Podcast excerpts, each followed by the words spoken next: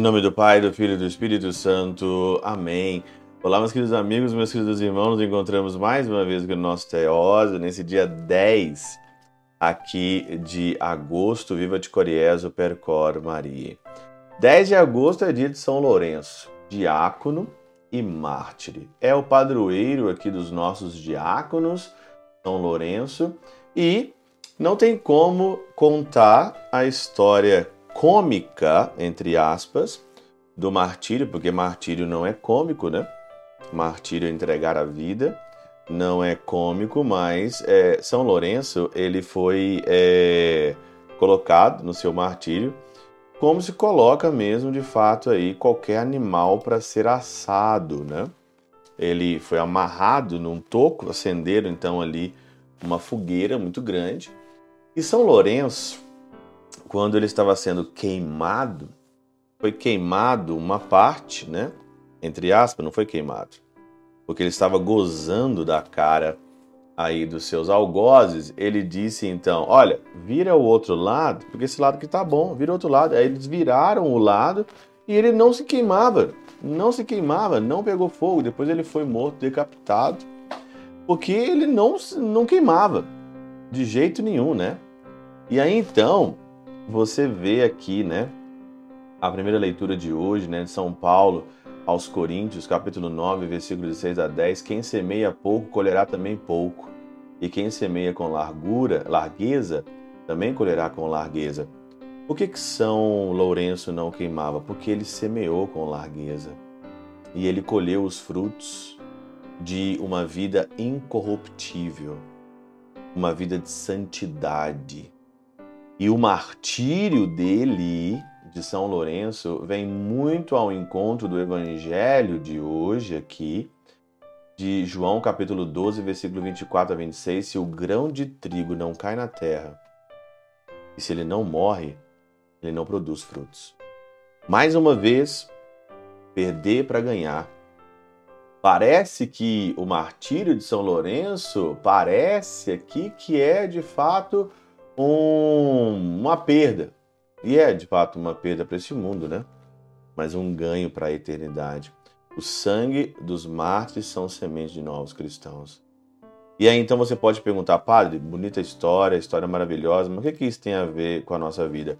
Todas as vezes que eu é, medito aqui algum mártir, algum santo, eu vejo que como que a nossa vida é medíocre e como nós temos medo do mundo, como nós temos medo de se perder.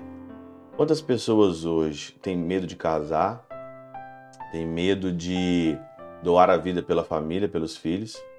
Quantos adolescentões, quantos jovens homens aí estão aí na sua vida, chegando aos seus 40 e 50 anos, ainda ficando na casa da sua mãe, com medo de arrumar de fato uma namorada, um namorado e dar a vida para o Senhor, dar a vida para a família, morrer, se gastar no trabalho, trabalhando para educar os seus filhos, sustentando os seus filhos, dando do, tudo do bom e do melhor para dentro da sua casa. Quantos?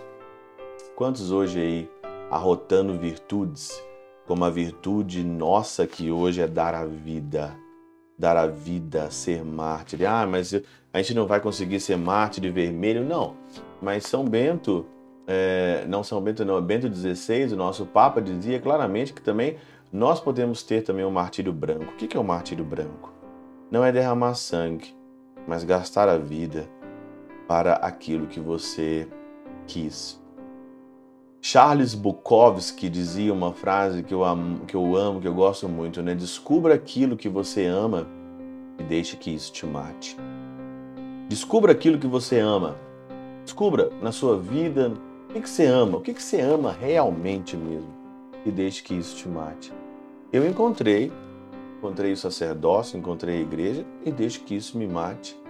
Evangelizo aqui nas redes sociais, evangelizo aonde que eu vou, nas minhas missas esse é o martírio branco, gastar a vida. Gastar a vida, porque só quem perde a vida vai ganhar a vida na eternidade. Não queira conservar nada aqui. Não queira aqui semear pouco, tentar conservar a sua vida. Semeie com largueza. semeie com abundância, porque nós vamos ter muito mais no céu.